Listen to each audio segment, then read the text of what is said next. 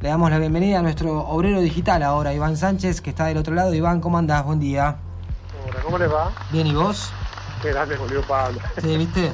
Hay, hay ciertas cosas que te dan la pauta de que alguien está o no está, ¿no? Claro, tal cual. Y ahí va la cosa. ¿En qué nos metemos? En una cosa medio extraña, estaba leyendo por acá. No sé bien de qué. ¿Cómo lo vas a explicar? Es lo que me gustaría Claro. saber. ¿Por dónde voy? Eh, la idea hoy era hablar de realidades eh, digitales Sí. Salió una noticia que se viene, viene evolucionando en tan corto tiempo que no me alcanzó a hablar del lanzamiento, por ejemplo, del aparato del que voy a hablar hoy. Ajá. Este, porque no sé si sabes la diferencia entre realidad virtual y realidad aumentada, por ejemplo. No. La realidad virtual dice que hay unos como unos, eh, no son cascos, son unos dispositivos que casi casco, Sí. que te pones en los ojos, eh, que puede, hay algunos incluso que le podés poner el celular para que te funcione como pantalla y Claro. podés entrar en un entorno digital, digamos, esos eh, simil casco o más bien una gafa grande, lo que hacen es ocultarte todo el- el mundo real Sí. para que vos veas una pantalla, que es una, se llama, a eso se le llama experiencia inmersiva, así en lindo, en idioma lindo, pero la realidad es que sos un zombie digital. Directamente. Básicamente, claro, pues te tapan toda la visión y lo que vos haces es entrar en un entorno digital y podés con las manos y un dispositivo que, que tengas en las manos eh, tomar tus movimientos, que eso sirva como una suerte de mouse, vamos a ponerle, este, y puedas hacer acciones dentro de ese entorno digital. Eso, donde vos estás metido, vuelvo a decir, experiencia inmersiva, eh, lo que vos eh, haces en ese mundo irreal se llama realidad virtual, ¿no? que crean una realidad aparente donde vos todo tu entorno es digital, es, puede ser un videojuego, puede ser eh, un, no sé, han hecho experiencia de visita a museos eh, a la distancia, digamos Sí. que vos puedas como recorrer un museo estando en tu casa con uno de esos aparatos. Entonces vos, vos no, como tenés el, la visión oculta, no ves tus paredes, ves el entorno digital que es la pared del museo. Pero eso, todo eso es una rea- recreación digital en tres dimensiones de un entorno eh, irreal. Esa es la realidad virtual. Ahora bien, hay otra parte que es la realidad aumentada, que es, eh, en, en Estados Unidos ya está bastante más avanzado que acá en la utilización, pero acá también hay algunos casos bastante particulares. Yo me acuerdo en, en, en el mercado inmobiliario, por ejemplo, grandes empresas que venden edificios eh, y empiezan con la construcción, viste que está ponen los carteles esos de metálicos Sí. ponen como una valla metálica, acá se construirá tal edificio. Entonces vos vas con el celular, te dejan un código de un QR en, Sí. el- en ese- en esa valla y eh, cuando vas a ese sitio lo que hace es ponerte como una especie de render 3D de cómo va a quedar el edificio. Entonces vos con la cámara del celular lo que ves es la calle, es la esquina esa y un eh, edificio en tres dimensiones, que no existe. A eso se le llama realidad eh, aumentada, Aumentada. que es en el entorno real poner objetos digitales, Bien. que esa es la diferencia con la virtual, que es todo eh, digital. ¿no? Sí. Hay, hay muchísimos casos, por ejemplo, eh, en un momento fue furor, no sé si te acordás, no hace tanto tiempo, el Pokémon Go, Sí. que era un juego que vos en la calle prendías la cámara y tenías que encontrar al, a los Pokémon A y los. Pokémon, sí, una locura. Una locura porque pisaban gente. No, igual era como, no, no, no, se entiende bien, pero bueno, no importa. No, pero aparte no se entiende porque que lo haga un pibe de 12, 13, Por eso te digo. eh, bueno, tenés que cuidarlo, pero gente adulta, Claro, pero un poco raro. sí, Este, bueno, esto es una experiencia de realidad aumentada, no Bien. virtual. bien. Eh, y eh, últimamente han aparecido unos. eh, Apple lanzó uno- unas gafas que parecen. Si lo, lo- lo googlean, van a encontrar muchos, o en YouTube lo buscan, van a encontrar muchos videos ya de, de gente que lo usó y referencias, que son los Apple Vision Pro. Ajá. Son como unas gafas de. parecen unas gafas de esquí, de esas que usan los esquiadores. Sí. Este, y tiene adelante como un vidrio, pero vos no ves por ese vidrio Ujú. Tenés como una Digamos- pantalla en la parte interna del... del, del- de las gafas. Claro. Y lo que tiene es que una serie de cámaras por afuera que toman tu movimiento, el movimiento de tus manos, con lo cual no necesitas ni guantes ni, ni un dispositivo extra, Claro. digamos. Eh, y las cámaras también toman tu entorno, con lo cual vos con las gafas parece que estás viendo donde estás, pero estás viendo una representación, porque es eh, la, la toma de la cámara, como las cámaras del estacionamiento de los autos, Sí. una cosa así. Entonces, hay que, como eh, yo decía, acuñar un nuevo término. En realidad hay un término que es realidad mixta, que es una mezcla entre la realidad virtual y la realidad aumentada. Porque si bien no ves directamente tu entorno, eh, la cámara está como transmitiendo en vivo, digamos, el, el entorno tuyo. Y ese, vos lo que ves es, supongamos que estás, imagínense, cualquier ambiente de su casa, se ponen esas gafas, siguen viendo en la misma dirección ese ambiente de su casa, y además tenés como flotantes las, eh, los botones y las interfaces del, del dispositivo. Entonces vos con la mano extendés y tocas los botones. Cuando uno, yo hago esta descripción y parece, bueno, es realidad virtual, Sí, claro. es lo mismo. Bueno, en realidad, es- por eso digo, es mixta porque vos vas a ver tu entorno. Entonces, igual no deja de ser como muy, muy, muy raro a nivel humano. Supongamos dos personas en la casa con las mismas gafas, Sí. se pueden ver entre sí, pero no se están viendo entre sí. Pero por eso, yo, ¿cuál, ¿cuál es la finalidad del asunto? O no, tiene. asunto Porque por ahí no es tiene, ¿viste? sí, por eso sí, lo que te venden el coso 3.500 dólares sale porque te lo venden igual y nadie sabe por qué lo compra, pero lo compra. Bueno, el precio es A ver. exacto, ¿eh? ¿Cómo, perdón, 3.500. Iván? El precio es exacto, 3.499 dólares. Sí, Eh, o sea, en nuestro en nuestra moneda un millón casi 700 mil pesos, claro. el chiche. Sí. Eh, y van a ser solo 900 mil. Y el, el- digo, el, vos lo que vas a poder hacer ahí es, eh, y lo digo con mucha vergüenza porque me parece estar como, como contando algo irreal. Suponete, vos estás en tu casa, te pones esas gafas, podés Sí. atender el teléfono, mandar mensajes de, de texto con las manos en el aire. Sí. Eh, entonces como que podés hacerte el café, el mate, todo, ver cómo estás haciendo el café, dónde poner la yerba y todo, pero además podés escribir mensajes de texto en el aire, ¿no? Esa es la, fun- la, la función que tiene. Claro, no tenés el, el celular, digamos que esto pasa también, vas al baño con el, con el celular Sí. y después quedan todos los gérmenes ahí.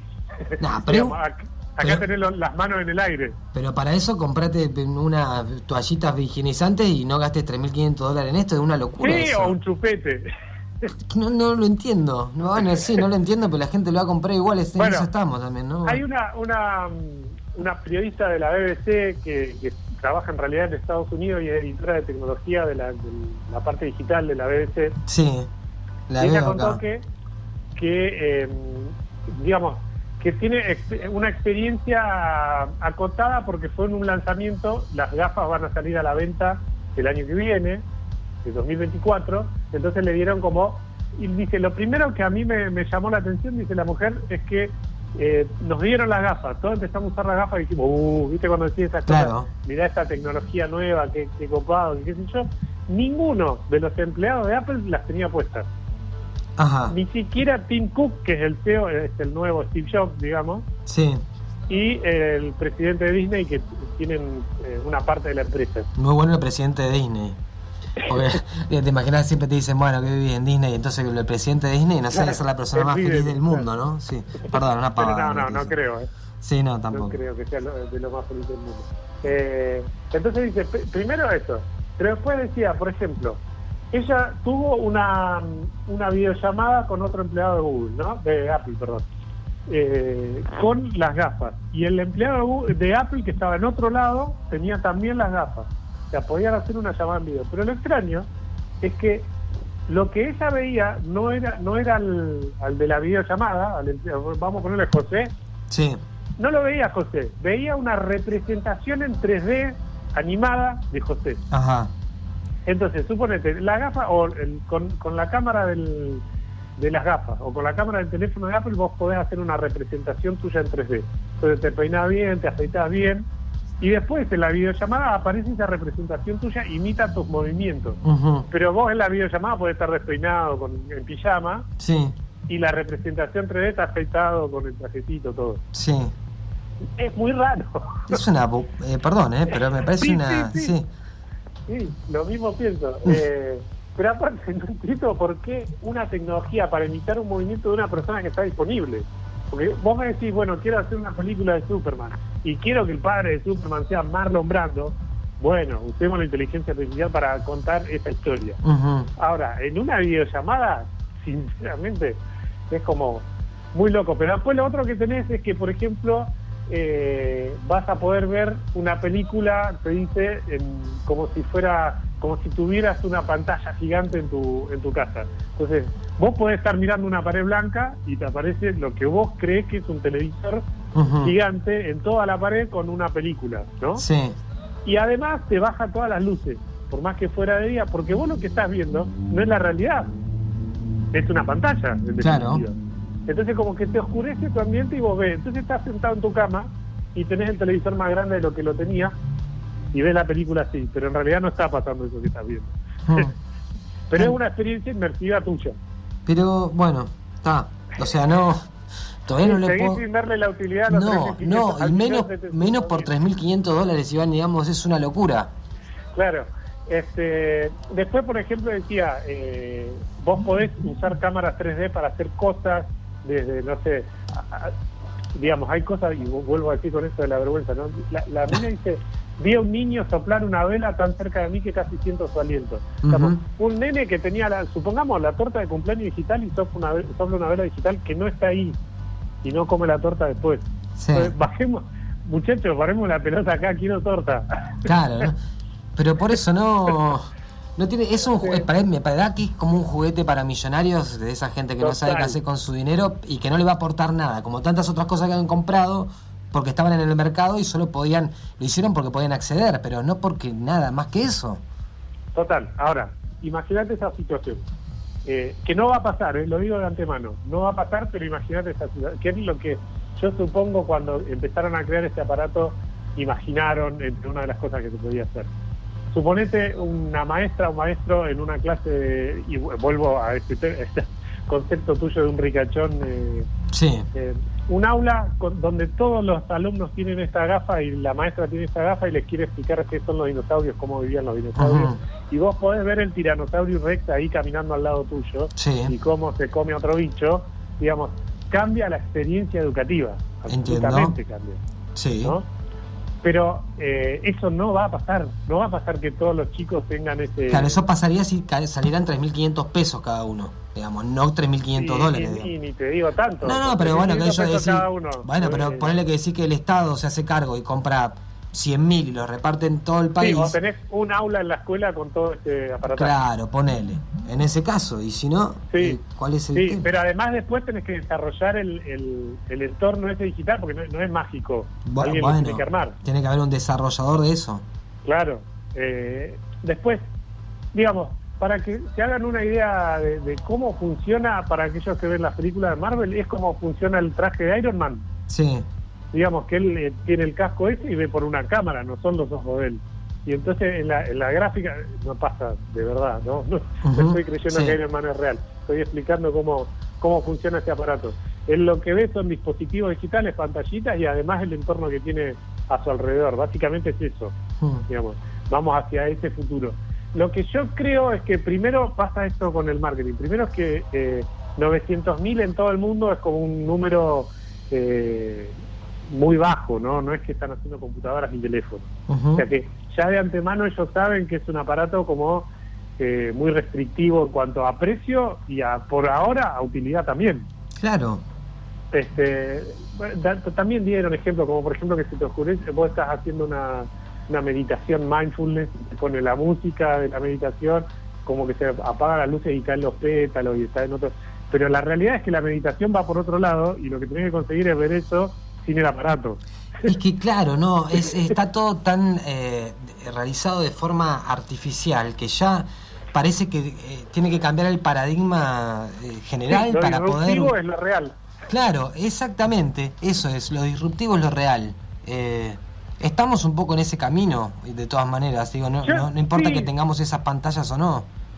Yo, creo que no, ¿eh? porque y por eso también me, me, pareció interesante traerlo, porque la noticia de los Google Vision es de la semana pasada. Entre, una de las cosas esas que, que, ve de la tecnología y qué sé yo, no lo creí relevante en este momento como para que sea un tema de la columna, pero eh, hoy salió la noticia de que ya Apple está... Eh, viendo la manera de hacer los Apple Vision más baratos, una serie de Apple Vision más baratos, con menor eh, calidad de la cámara, menores, menos cosas dentro del aparato para que se haga más barato, con lo cual aceptaron la derrota a una semana de lanzarlo. Sí.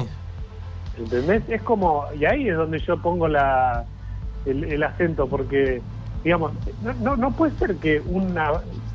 Todos los días vemos que la tecnología avanza no sabemos todavía qué va a ser de nosotros con ChatGPT. Sí. Y estamos todos hablando de los Apple Vision Pro a nivel tecnológico. ¿no? Sí, por supuesto. Este, y, y a una semana del lanzamiento ya hay algo que cambia de ese lanzamiento. Hmm. Eh, entonces, ya no, no, no solo no alcanzamos a digerir lo que nos llega, sino que no alcanzamos a masticarlo. Sí, Sí, tal vez eh, sea, por, sea reconocer de alguna forma que ese mercado no se va a abrir y que va a ser un nicho muy chiquito, digamos, si es que pero no tenías tiempo de analizar eso antes de lanzarlo. Y bueno, sí, pues, estimo que sí, pero igual yo lo, pienso más allá de esta tecnología en particular. Digo que, creo que hoy por hoy igual lo disruptivo es, es el mano a mano y no, no lo que estamos viviendo. Después incluso de la pandemia, todo es algo muy, muy dicho lo que, lo que voy a comentar, pero como que todos los vínculos así cercanos eh, parece que se establecen a través de una pantalla y no a través de eh, la posibilidad de encontrarte con alguien. Hay gente que no sabe qué hacer, por poco si se encuentra con una persona de carne y hueso enfrente. Eh, me parece que lo disruptivo sigue siendo eso hoy por hoy, a pesar de, de, estos intentos que creo que se logren o no, nos quieren llevar hacia otra dirección de todas maneras. Sí, pero yo ahí analizaría, viste que, perdón, este, cada vez que hay un recital grande se agotan las entradas en dos segundos. Sí. Y como que esto también es un factor post pandemia también. Claro, bueno, pero digo, sigue siendo disruptivo de todas maneras. Me parece que ese es el punto central en el cual nosotros pensamos que la experiencia va a ser ahí y no otra. Sí, total. Viste, el fin de semana estuve viendo, no sé si lo viste, un hay un, un show en YouTube, un programa en YouTube que se llama eh, The Pedal Show, de mm, guitarristas. ¿De quién, de, quién, perdón? Pedal Show. Pedal Show, ajá, sí. Este, y hablan de nada, con, eh, entrevistan dos guitarristas que entrevistan a otro guitarrista y hablan de pedales y de, tecnología. Sí, nerd el asunto, sí. Sí, muy nerd, muy nerd. Este, y le hicieron una nota de una hora, creo que 15 o una hora 30 a Noel Gallagher. Ajá. Que si lo conocen un poco es como... Eh, el, tipo toma las cosas como muy simple, la vida eh, dice para él que no es tan difícil, que no es tan difícil escribir canciones y vive de las canciones que escribió, digamos. Sí. Eh, y, y él decía, éramos dos chicos pobres de Manchester que para tocar la guitarra no era que íbamos a un guitar shop y nos comprábamos la que nos gustaba. Obvio. agarramos la guitarra que estaba atrás de un mueble, que estaba toda rota, tocamos eso y dice, para mí, hasta lo, recordemos que la, la digamos, Oasis en su en la cresta de la ola era 95, 96. Supongamos. sí, más o menos, sí. Bueno, él dice que hasta más o menos 97, 98, 2000 diría, no usó pedales. Que eso se ve, digamos, se escucha en el sonido de así. Sí. Este, pero dice, no usé pedales no porque eh, no me gustaran o por una actitud política disruptiva, sino porque no nunca tuve plata para comprarlo y cuando tuve plata nadie me había eh, enseñado que era un pedal y para qué servía. Dice, todavía al día de hoy no entiendo el compresor. Claro. ¿Y sí? No entiendo la función del compresor y cuál es el ratio, digamos. Entonces, eh, dice, ahora con toda esa tecnología que tenemos, el pedal y vos, digamos, tenés un, amplificador chico y tenés una pedalera de 50 pedales y le pones este, le pones lo otro y el sonido del espacio. Y la realidad es que un Marshall bien conectado que te pegue en la cara voy a tocar un mi menor eso es el rock and roll dice tipo entonces y como que se pierde y la gente no escucha lo mismo con la tecnología eh, no. y no lo dice de un lugar nostálgico de uy el rock era mejor sí sino desde que la experiencia cambia así lo dice por ejemplo él habla de los monitores eh, en la oreja. ¿no? Que ahora los, los, músicos tienen los monitores. Sí, los in Claro, y los, los y les, ecualizan ahí cuánto de guitarra querés escuchar, cuánto de voz querés escuchar, cuánto de la batería. Y, él dice, muchas de, los, de, las, de las funciones de base, cuando ya éramos conocidos, yo no me escuchaba. Digamos, teníamos, o, me escuchaba a mí, no escuchaba al baterista, por eso miraba tanto al baterista. Sí. Este, y esa experiencia personal ahí en el escenario eh, es distinta a tenerla en la oreja. Y toda la tecnología te cambia la experiencia. Sí, lo que bueno, igual eh, creo que, que, en este caso la tecnología, usando ese tipo de, de monitoreo, ha venido a favorecer un montón de cosas. Primero no tener un volumen tan alto y después bueno, igualizártelo como vos quieras, porque si vos, eh, no sé, siendo cantante, no te escuchas a vos mismo, estás gritando como un loco, cuando en realidad por ahí te escuchas bien. Bueno, por eso te digo. Entonces, hay tecnologías que vinieron a ayudar. Igual también, repito y vuelvo a este documental del que hablo siempre, It Might Get Loud, donde están The Edge, Jimmy Page y Jack White. Bueno, hablemos de guitarra sin pedales y lo tenés a Jimmy Page, que solamente con los potenciómetros. Eh, no, Jimmy Page era, era eso, enchufar la guitarra, la, la, la Gibson, la, la SG, no me acuerdo qué modelo era a un amplificador y solo con el volumen de la guitarra era hacer mayor o menor distorsión eh, y listo. Y, no, y, bueno, y es Jimmy Page, uno de los guitarristas más importantes de la historia. Pero bueno, fue en la década de los 70. Eh, hoy por hoy, ¿por qué no utilizar toda la tecnología disponible? Eh, yo tengo pedaleras así multi-efectos para grabarme, para todo, usar en vivo y demás y decís, esto es un lujo, amigo, y la emulación de los sonidos y, e incluso la búsqueda de pensar que la guitarra no es una guitarra, sino un sintetizador, solo un disparador de sonidos, me parece alucinante porque también te abre la, la posibilidad de hacer música, eso, otras, te abre otros caminos. Si la guitarra la escuchás siempre como una guitarra y ya estás medio encasillado en el rock and roll, digamos. Si la guitarra te sirve para eh, abrir este, sonoridades, probablemente te cambie también la posibilidad de componer y la manera de componer otras cosas. Eh, bueno, pero entonces hay que pensar los, Apple Vision como una, por ejemplo, la pedalera multiefectos es una realidad virtual sonora. Eh, pero sí, en un punto sí, pero la diferencia primero que... El tema es lo que creas. Eh, eso es lo que te iba a decir. Claro. ¿En qué proceso te metes ahí? Si es un proceso creativo o es solamente un proceso de estar parado como un salame en el medio de tu casa, digamos, no sé. Eh, esa creo que es la, la, diferencia fundamental. Claro, como, como elemento de consumo, primero que es carísimo. Claro, por otro eh, lado. Con 3.500 dólares, ¿sabes los pedales que me compro, amigo? Guitarras, pedales, claro, ¿qué guitarra te compras, no qué exacto, Exacto, este, eh, digo, no solo eso, sino que además, como al ser un aparato como muy nuevo, tampoco hay diseñadores y desarrolladores que estén en procesos creativos de aplicaciones para ese dispositivo en especial. Eh, y, yo no, no, no tomaría, digamos, yo no entiendo por qué no tomaron en cuenta, o capaz que lo tomaron en cuenta y lo ven desde otra perspectiva, el fracaso que fue los Google Lens. No sé si te acordás vos, que eran como unos lentes que tenían una cámara eh, incrustada en el lente, y vos podías ver, eh, digamos, te, te proyectaba, podías con parpadear podías sacar una foto, por ejemplo, tipo espía de los 60, sí. este, Maxwell Smart, Podías hacer eso, podías ver en el, en el lente, podías ver un Google Maps si estabas perdido, solo con los lentes. Eh, y ese dispositivo, que era bastante más barato de fabricación, que llegó acá a la Argentina, yo me acuerdo que, no sé si te acuerdas el personaje de Fierita. Sí, Fierita Catalano. Claro, eh, los usaba, él los usaba todo el día y cada programa que hacía hacía cosas con ese con esos lentes.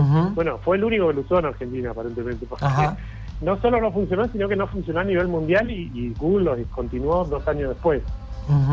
Entonces, eh, me parece que eh, si no corre la misma suerte los, Apple Vision Pro, eh, le va a pasar muy cerca, hay que ver cómo se desarrolla, pero ya te digo, me pareció interesante traer esto de que una semana lanzan algo que parece ser la revolución tecnológica y a la siguiente semana ya avisan que, bueno, vamos a hacer unos, cambios.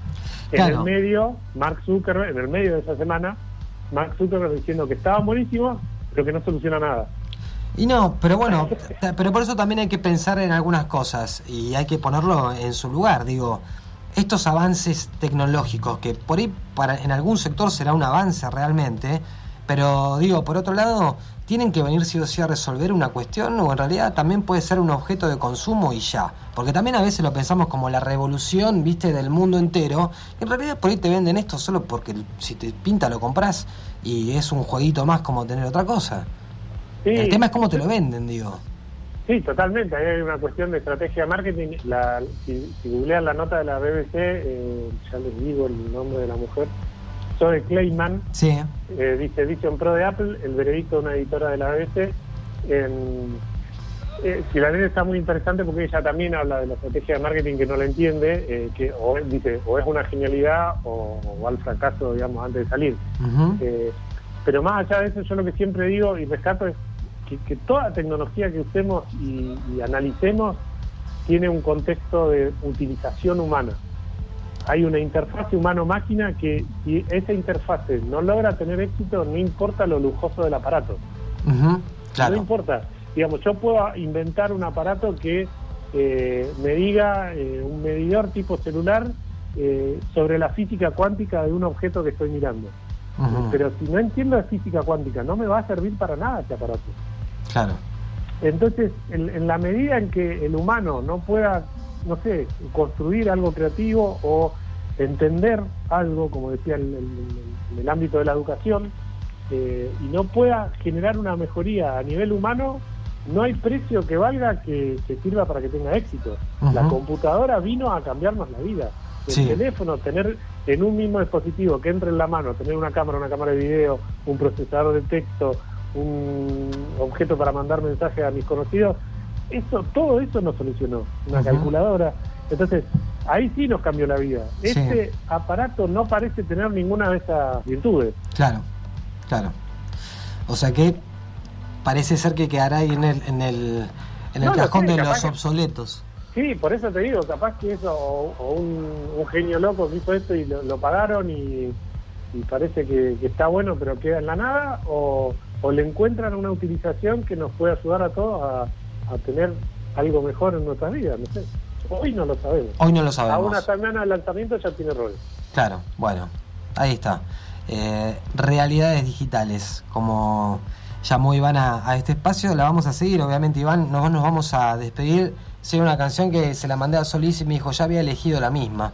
Eh, que es, ¿qué, te, ¿Qué te parece que podemos llegar a, Pasa que es, muy amplio el, mundo, pero una canción que elegimos, te digo de qué banda, de Jamiroquai. Vamos a un tema de Jamiroquai que se llama Virtual Insanity. Eh, a ver si por ahí nos viene, nos viene bien para, para cerrar un poco este espacio, ¿te parece? Me parece perfecto. Bueno, Iván, nos vamos a encontrar el lunes que viene entonces.